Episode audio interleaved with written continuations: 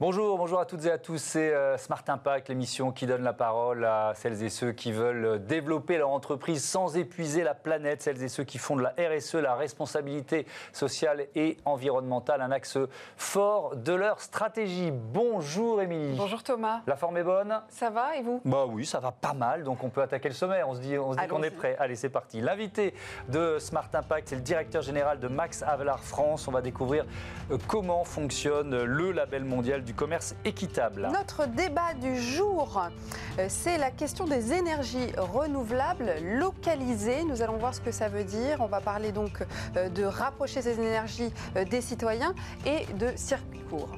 Et puis la Smart Up du jour, c'est Green E, un chargeur écologique pour nos smartphones et autres tablettes électroniques. Voilà, trois thèmes passionnants, une demi-heure pour les développer. C'est parti pour Smart Impact.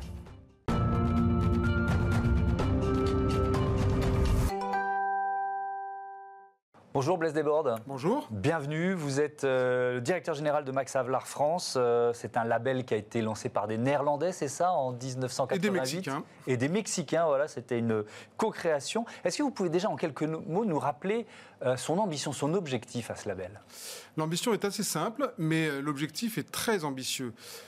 C'est de changer les règles du commerce tout en étant dans le commerce. Donc le principe consiste à être ni une entreprise ni un consommateur, mais une ONG indépendante sans but lucratif, qui apporte une garantie. D'un côté, on garantit aux consommateurs des nouvelles règles de commerce plus justes, plus respectueuses de l'environnement, avec un prix garanti pour le producteur. Et de l'autre, on propose aux entreprises qui le veulent, de manière volontaire, de labelliser leurs produits. Et c'est ainsi qu'on travaille avec presque 2000 entreprises dans le monde, de la plus grande à la plus petite, de la PME de région française jusqu'à euh, Nespresso au niveau mondial, et toujours avec le même cahier des charges, une ambition de changer le commerce pour plus de justice économique. Et, ça, c'est pas contradictoire quand vous discutez avec un géant mondial, euh, vous avez quand même les moyens de peser. Bien sûr, parce que notre modèle économique est complètement indépendant. Hein, nous ne touchons quasiment pas de subventions publiques et nous ne touchons pas non plus de mécénat d'entreprise. Nous percevons quelques centimes par produit labellisé, ce qui nous donne une indépendance complète. Donc effectivement, vous avez des géants mondiaux qui viennent, qui disent j'aimerais bien faire de l'équitable, mais j'aimerais peut-être pas le faire. Quoi Vous imposez un prix minimum pour le paysan, mais moi je gagne ma vie en spéculant bien sûr sur les matières premières au quotidien. Donc comment vous voulez que ça marche? Donc ces gens-là, on leur dit écoutez, revenez plus tard quand vous aurez pris une décision d'engagement sociétal forte. Et heureusement, heureusement, sur des produits ou sur l'ensemble des produits d'une entreprise, on a, je vous dis, presque 2000 entreprises qui se sont engagées avec Max Havelaar. Alors on va prendre plusieurs exemples. Euh, d'abord, on peut, on peut dire que tout le monde connaît le, logo de, de, Max euh, Havelaar. Là, c'est euh, voilà, vous l'avez vous l'avez sur vous et on va le voir aussi sur sur certains produits. On va prendre l'exemple du café. Vous êtes venu avec une infographie qui est, qui est assez évocatrice et, révélatrice. On voit des, des prix qui sont proposés sur le marché du café. Il y a le prix en haut, c'est le, logo agriculture biologique et le prix Max Havelaar pour du café bio, c'est ça C'est ça. En dessous, c'est du café, on va dire, normal.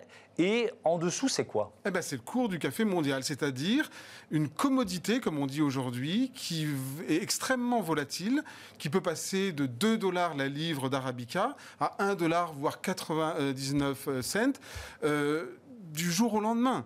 Ce qui, en fait, euh, cette volatilité, cette faiblesse du prix mondial, fait que les petits planteurs qui, historiquement, depuis des dizaines d'années, produisent notre café, notre bon café, hein, de Cuba à la République dominicaine et au monde entier, euh, sont totalement détruit vous, comme entrepreneur. vous Ce que nous un prix sur la durée. C'est cette euh, ligne que vous voyez droite et nette. Le paysan sait combien il va toucher. C'est ça, ça garantit Max Havelaar, premièrement. Deuxièmement, il sait qu'il va toucher un prix supérieur à son coût de production. Ce que vous voyez là en pointillé, en noir, c'est le coût de revient d'un café Arabica. Mm. Il est à 1,30$ la livre. Or, comme vous le voyez, la courbe du marché mondial, elle est en dessous. Donc depuis deux ans, les petits planteurs qui sont des, dizaines de milliers, des centaines de milliers dans le monde, ils vendent à perte. Mm. Donc pour les entrepreneurs qui nous regardent, je pense que ça fait sens. C'est-à-dire, on mm. détruit leur modèle économique, on détruit leur entreprise. Nous apportons cette garantie et nous apportons également un bonus qu'on appelle la prime de développement social, qui fait que chaque année, en plus du prix du café, vous allez devoir payer 10% qui vont amener une cagnotte pour l'investissement. Un entrepreneur ne peut pas se développer s'il n'a pas une capacité d'investissement. Investir dans l'amélioration de ses outils, dans l'amélioration de sa productivité, investir dans ses salariés euh, notamment des actions sociales, des actions humanitaires, des actions d'éducation. C'est ça qui fait, je dirais, la recette qui fait que depuis 25 ans, 30 ans, Max Havelaar a un tel succès et atteint aujourd'hui 10 milliards d'euros de chiffre d'affaires des produits labellisés par les partenaires. beaucoup de succès malgré une tendance quand même à la consommation locale, au, circuit court, à tout ce qui est produit Mais c'est pas l'un contre l'autre. Justement, ça se renforce l'un l'autre. La vague du commerce équitable maintenant commence à atteindre la France, l'agriculture française. On en parle beaucoup depuis les États généraux de l'alimentation. Nous, on se félicite de cette tendance et on est allé d'ailleurs proposer aux États généraux notre expérience de 25 ans dans le Nord-Sud pour qu'on puisse faire du nord-nord, c'est-à-dire du producteur français au consommateur français. C'est la même logique. Simplement, l'équitable, c'est en France aussi. Ah, ça peut l'être, ça peut l'être, mais ça ne l'est pas du tout aujourd'hui. Mmh, mmh. Pourquoi? Parce que l'équitable, c'est rigoureux, c'est ambitieux. Je vous ai amené un petit, un petit exemple. Voici deux bananes. À première vue, vous me direz, ce sont les mêmes eh bien, je peux vous démontrer par A plus B que ce ne sont pas les mêmes quand vous mettez un cahier des charges équitable dessus, c'est-à-dire un logo. Qu'est-ce que ça veut dire d'avoir fait cette banane par rapport à celle-là? Celle-ci, c'est une banane aux pesticides, c'est une banane sur des immenses exploitations latino-américaines. Les droits de l'homme, les droits des travailleurs sont bafoués au quotidien depuis 50 ans. On le sait, il y a eu des films, il y a eu des coups d'État autour des bananes dollars, comme on les appelle. Ça, c'est la banane d'une PME française qui a une bonne part de sa valeur ajoutée en France, basée à Marseille, qui s'appelle la Compagnie Fruitière et qui a décidé décidé de mettre son exploitation africaine aux normes du commerce équitable.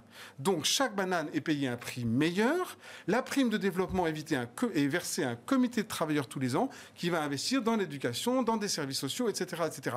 C'est donc apparemment la même banane, mais je vous assure, les consommateurs peuvent faire la différence, c'est pas la même. Donc acheter, c'est voter avec... Euh, acheter, c'est voter définitivement. Il faut juste, au lieu de deux secondes, peut-être prendre trois secondes quand vous tendez la main vers un produit, chercher un label, le nôtre ou un autre, chercher un cahier des charges.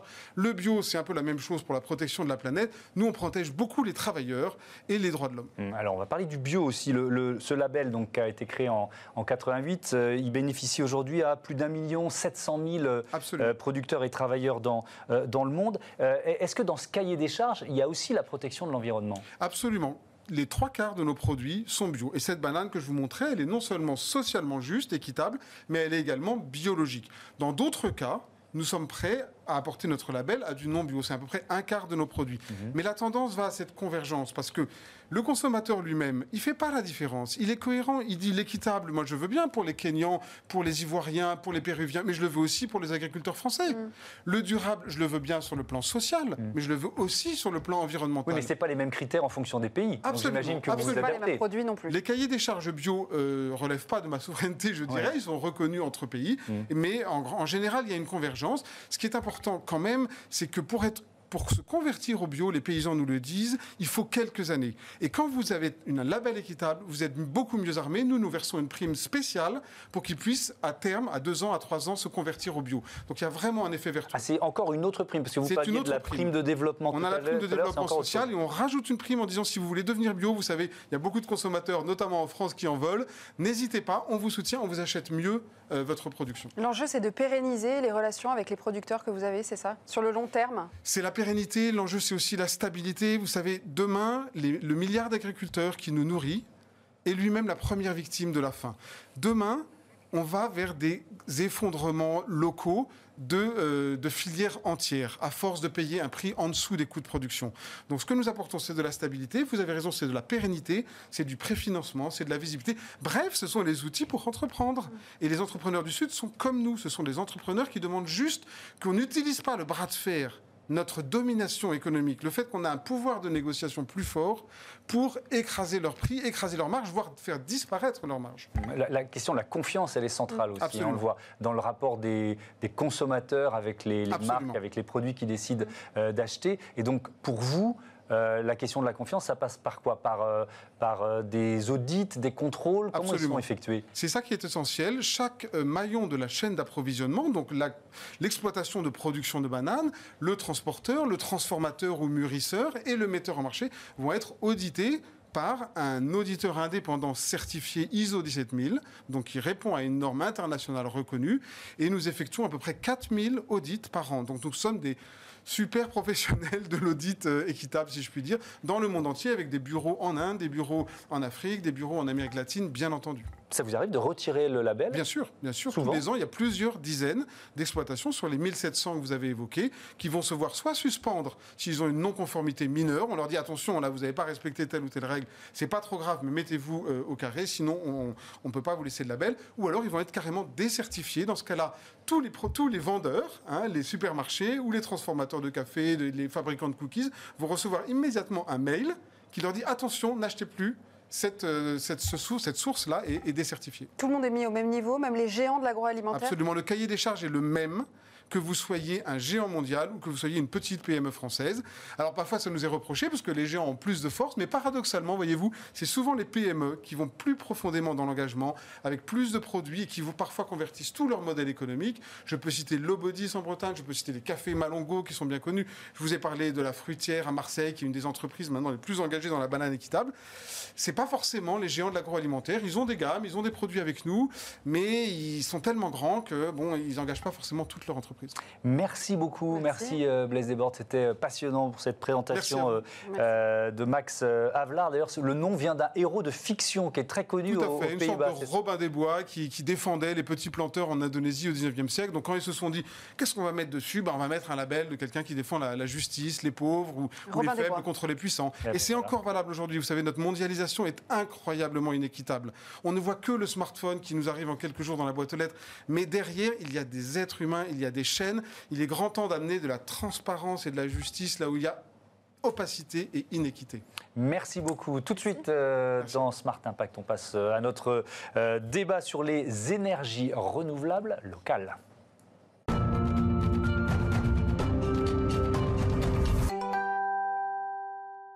Vers des énergies renouvelables locales, c'est ce qu'on va voir tout de suite dans le débat du jour avec nos invités.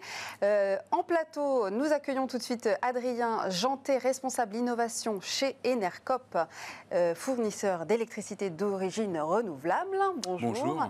Et Bonjour. à ses côtés, Richard Biagioni, CIO euh, d'Inno Énergie France, une société européenne qui soutient l'innovation, la création d'entreprises et la formation dans les énergies durables. Bonjour. Bonjour. Merci à tous les deux euh, d'être avec nous pour euh, parler de ce sujet. Euh, Peut-être pour commencer, on peut peut-être euh, redéfinir ce qu'est l'énergie renouvelable en France. Oui, bien sûr. bah, L'énergie renouvelable, euh, c'est d'abord l'hydroélectricité, c'est la plus ancienne en France. On a un fort développement de l'éolien, du solaire, et puis un petit peu plus de biomasse, c'est-à-dire transformer des déchets végétaux, par exemple, en gaz puis en électricité. D'accord. Alors, pour faire un petit point aujourd'hui, côté consommateur, côté demande, euh, elle augmente cette euh, demande en énergie renouvelable? Alors la demande en électricité, elle augmente de moins en moins, voire elle stagne, mais par contre, les consommateurs sont de plus en plus intéressés pour avoir de l'énergie qui est verte, et même ce que j'appellerais vraiment verte. Donc ils se posent la question de qu'est-ce qu'il y a réellement quand quelqu'un dit c'est vert. Richard Biagioni, euh, euh, les, les consommateurs demandent qu'elle soit verte et locale? Qu'elle soit verte et locale pour des raisons d'acceptation, pour des raisons de proximité. Euh, et puis effectivement, ce que tu citais est, est très exact, c'est que le- une énergie peut avoir des certificats verts et ne pas être d'origine totalement verte. Euh, donc une vraie production verte locale permet aussi de se rendre compte de la, de la capacité, euh, de la vraie capacité, euh, de- de- pardon, C'est quoi le, le- le critère pour dire qu'une énergie renouvelable est locale? Dans, quel, dans un rayon de combien de kilomètres? Ça a été défini, ça? Alors, il y a euh, divers indicateurs. Nous, ce qu'on soutient côté Enercop, c'est ce qu'on appelle les énergies citoyennes. Donc, Mm. Enercop, puis nos partenaires euh, Réseau Énergie Partagée, on soutient des mouvements. Local, ça veut dire il y a des particuliers qui vont investir, il y a des collectivités locales, ça va être une mairie, une communauté de communes, etc. La gouvernance de ce projet, c'est une gouvernance qui est collective, qui est démocratique. Donc, forcément, les gens, ils s'intéressent à un projet près de chez eux, ils ont des exigences environnementales. Et aussi, en général, l'investissement, le but, c'est pas de faire de la spéculation, mais de gagner un petit peu pour investir dans un second projet, puis un troisième projet. Ouais, Parce que Richard Biagioni, il y, a, il y a évidemment dans cette logique, il y a une logique aussi de, de bassin d'emploi, de création d'emploi, d'activité pour, une, la pour création un de valeur est une région. plus grande. euh, On en parlait tout à l'heure sur des territoires où la production est locale, deux fois et demi plus grande. C'est ce que, Exactement. ce que tu me citais tout à l'heure. Mhm. Et par ailleurs, on veut réindustrialiser l'Europe et les sources de production d'énergie sont des sources industrielles. On a par exemple chez InnoEnergy annoncé le projet euh, Vercor de Gigafactory en France. C'est des projets qui créent plusieurs milliers d'emplois sur des territoires euh, locaux et qui sont des projets industriels à long terme. Euh, alors bien que ce ne soit pas de la production d'énergie, c'est de la production de batteries pour les véhicules électriques. Cette relocalisation permet aussi une indépendance énergétique de la France qui est extrêmement intéressante. Donc vous dites, parce que je crois qu'on a une infographie qui illustre ça, vous dites que pour 1 euro investi dans un projet citoyen dont vous parliez, ça rapporte 2,50 euros au tissu économique local. Exactement. Ça, ça a été calculé comment ça? Ça a été calculé dans une étude qui a comparé plus de 80 projets, qui a été menée donc, par Énergie Partagée, dont je parlais tout à l'heure, un mhm. partenaire d'Enercop, et puis l'ADEME, l'Agence de l'environnement et de la maîtrise de l'énergie. C'est une étude qui est tout à fait sérieuse. Quand vous avez un projet classique avec un gros investisseur qui est lointain, bah, tout ce qui retombe en local, c'est simplement un peu de taxes et puis le paiement du loyer quand on a un projet qui est vraiment local, qui est porté par des citoyens, il y a aussi en fait toutes les retombées économiques du projet qui arrivent, hein, tous les, bénéfices du mmh. projet qui retombent en local. Et surtout, ces projets-là, ils font toujours appel à des prestations locales. Et c'est ça qui fait la différence et c'est ça qui anime le tissu économique local. Alors effectivement, on parle de projet énergie renouvelable à gouvernance locale. Mm. Euh, donc c'est particulier. Hein. Euh, c'est à la différence d'un projet euh, énergie renouvelable classique où l'actionnaire majoritaire du projet est souvent une entreprise privée extérieure au territoire, voire située hors de, France. C'est un projet du coup qui se distingue par la composition particulière de son actionnariat, qui sont en fait effectivement composés de citoyens et de collectivités euh, locales. La gouvernance, du coup, euh, n'est pas la même euh, et, ça a la cote. Hein, il y en a de plus en plus en France?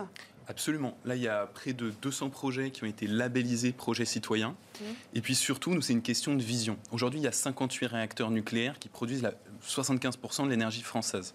On pourrait se dire, mais on remplace ça par, 5, par 58 méga centrales éoliennes ou méga centrales solaires. C'est possible ça? C'est pas possible et surtout, c'est pas souhaitable. Mmh. Nous, ce qu'on veut, c'est des projets décentralisés. Parce que quand il y a des citoyens qui se mettent ensemble pour faire un projet, ils choisissent le bon endroit. Ils font attention à la technologie et aux retombées euh, environnementales. Et surtout, ils se forment, ils se posent des questions. Derrière, c'est des gens qui consomment moins et donc qui vont réduire nos besoins. Et c'est moins cher aussi? C'est moins cher, ça dépend. En fait, c'est un modèle économique qui est différent. C'est surtout un modèle économique qui donne plus de retombées locales, euh, avec un coût du capital qui peut être moins important et euh, un modèle économique qui est un petit peu différent. Nous, souvent, à Enercop, on s'engage auprès de projets comme ça, bah, non pas à suivre les prix de marché, mais à fixer un prix pendant 10 ans, 20 ans, 30 ans qui est fixe c'est une logique de commerce équitable. En fait. Euh, Richard Biagioni, il faut d'abord convaincre les collectivités locales, territoriales. Est-ce que c'est si difficile que ça? Pas forcément, ce n'est pas toujours les donneurs d'ordre. Elles y sont souvent très sensibles pour la création de valeur et d'emplois dont on parlait tout à l'heure, d'avoir des installations de ce type-là. Et il y a aussi une question d'acceptation citoyenne qui est bien plus importante quand vous êtes un financeur du projet, quand c'est votre projet. C'est pas la même chose que quand on vient vous installer un grand champ d'éoliennes, comme tu le disais tout à l'heure.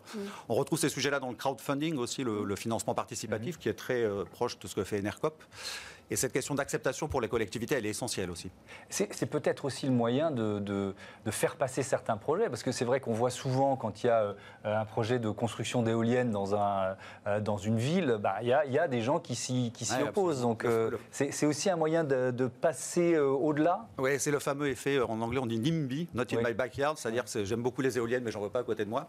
Sauf quand euh, j'ai participé à au financement, à la création de l'entreprise qui les gère, à leur gestion, pour toutes les raisons que tu citais tout à l'heure, c'est qu'on choisit mieux l'endroit où les mettre, on choisit mieux ce qu'on qu'on met comme oui, On ne va pas la mettre dans le meilleur panorama de, du coin. parce qu'il y a plus de vent à cet endroit-là qu'il y en aurait dans un endroit moins joli. donc toutes ces questions-là, elles sont essentielles, y compris pour les collectivités locales. Oui. C'est pas en termes d'aménagement euh, du territoire. Que ce soit justement les, collectivités locales qui, qui aient de plus en plus la main mise sur ces questions-là pour des questions politiques. J'entends notamment avec les changements euh, euh, du coup à la tête des collectivités locales, les bords politiques. Du coup, ça peut pas biaiser des projets comme cela?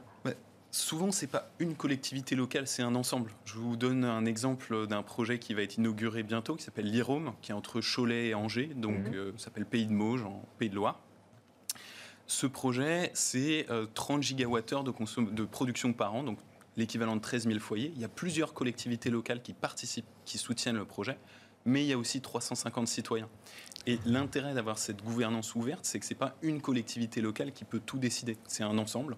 ils ont chacun des pouvoirs qui sont distribués sur ce projet. Et, les 350 citoyens, pour bien comprendre, ils investissent Absolument. de l'argent, Mm. c'est ça?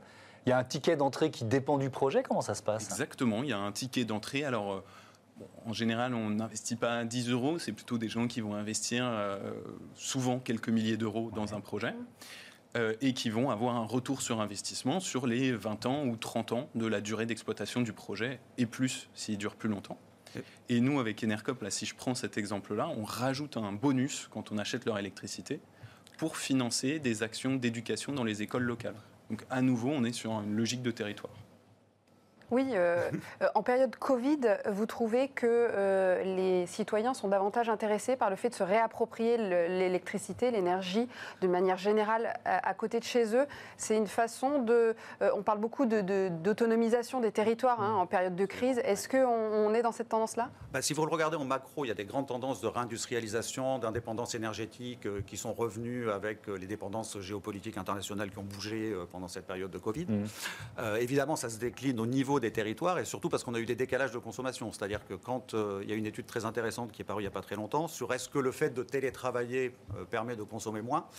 Pas vraiment. Par contre, ça permet de consommer à des endroits différents. Et là, les logiques d'autoconsommation prennent tout leur sens, et notamment de, de- de production locale. Parce qu'en fait, vous n'allez pas dans un grand bureau euh, qui est alimenté quelque part en énergie. Les gens sont plus restés chez eux. Donc, il y a, il y a ces sujets-là en période de Covid qui sont essentiels. Et l'autre chose, c'est le plan de relance européen. euh, dont la plus grande partie sera fléchée sur ces questions énergétiques, de rénovation énergétique, euh, qui est plutôt un tremplin euh, pour des initiatives de ce type. Oui, donc ça veut dire que votre activité, elle est appelée à se développer. Ce type de projet va y en avoir de plus en plus en France et en Europe. Oui, il va pas y avoir... seulement un, un exemple français dont on parle. Absolument, il va y avoir de plus en plus de projets citoyens. Il y a même des nouveaux projets de loi européens qui définissent ce qu'on appelle des communautés euh, d'énergie citoyenne, des communautés d'énergie renouvelable. Donc, e- effectivement, c'est dans l'air du temps. On se met ensemble, on produit ensemble notre énergie au service du collectif. Merci beaucoup, Merci. merci, euh, à tous les deux, c'était passionnant. On passe euh, à la start-up du jour. La bonne idée, euh, c'est euh, un chargeur euh, moins gourmand en énergie. On va vous expliquer ça.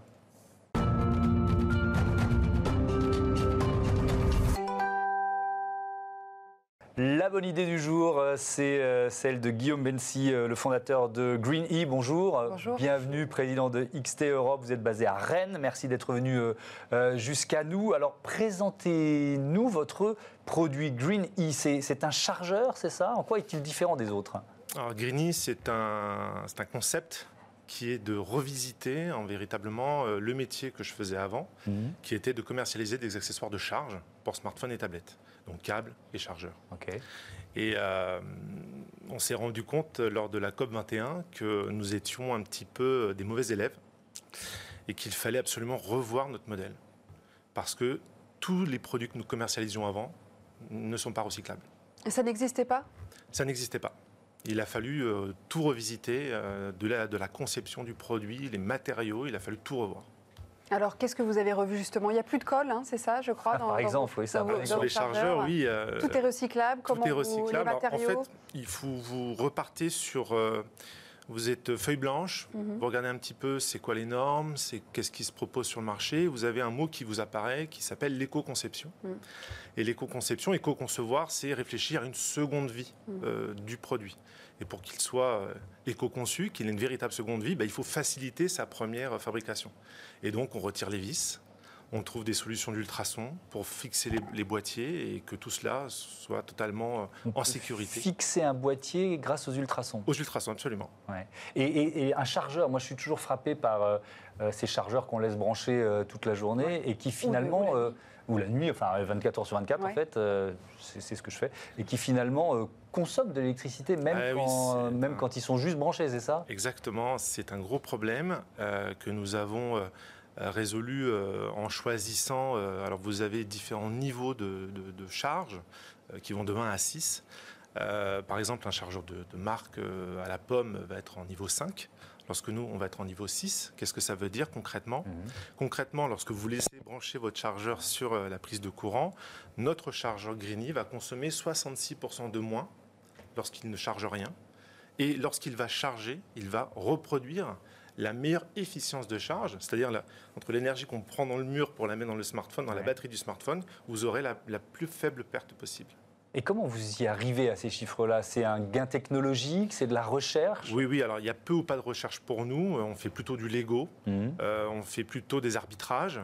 Euh, qui sont euh, des arbitrages parfois de, coûts, évidemment, euh, de marge de, par rapport à la distribution. Donc vous allez chercher de la technologie qui existe, qui existe oui, déjà, d'accord On cherche de la technologie et après, sur le volume, on arrive à se retrouver et à proposer, à répondre au modèle économique de nos clients et surtout ne pas sanctionner le, le consommateur parce que pour nous, dans nos valeurs, euh, l'énergie, euh, c'est quelque chose de positif, mais l'écologie, ça peut être aussi punitif. Et, il faut essayer de trouver le compromis euh, entre ces deux. C'est tout ce qui nous anime, chaque matin. Justement, si on se met à la place d'un consommateur, si on veut se séparer de notre chargeur pour prendre, par exemple, un chargeur euh, euh Greeny, comment ça se passe euh, Où est-ce que qu'est-ce qu'on fait de son ancien matériel finalement? Et est-ce que vous, vous allez, vous avez des moyens de récupérer ces anciens euh, matériels, matériaux? On a été animé par deux, comment on peut dire, deux, on a été animé par la volonté de proposer un achat zéro déchet au consommateur. Mmh. C'est-à-dire, j'ai un chargeur qui ne fonctionne plus, j'ai un câble qui est abîmé. Comment est-ce que je. Qu'est-ce que j'en fais? Est-ce que je le mets à la déchetterie, dans un, dans un tiroir? Mmh. Je ne sais pas.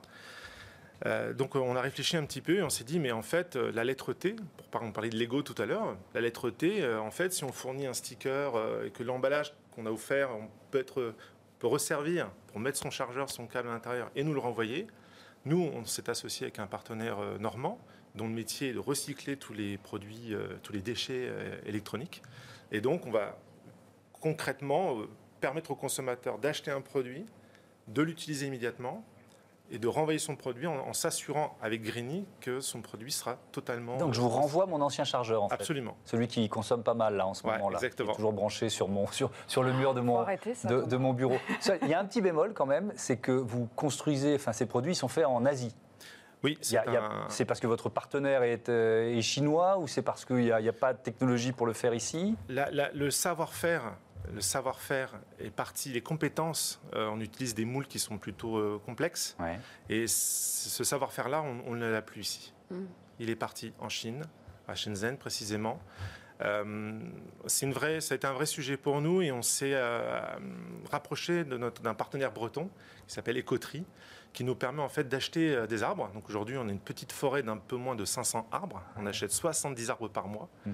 euh, qui nous permet en fait de limiter notre, euh, notre impact carbone. Mmh. Vous compensez les émissions carbone liées au transport. Merci beaucoup. Merci, Guillaume Mency, bravo pour ces chargeurs nouvelle génération. Voilà, c'est déjà terminé. Smart Impact, on se retrouve ah oui, demain, c'est bon signe, 9h midi, 20h30 sur Bismart. À demain.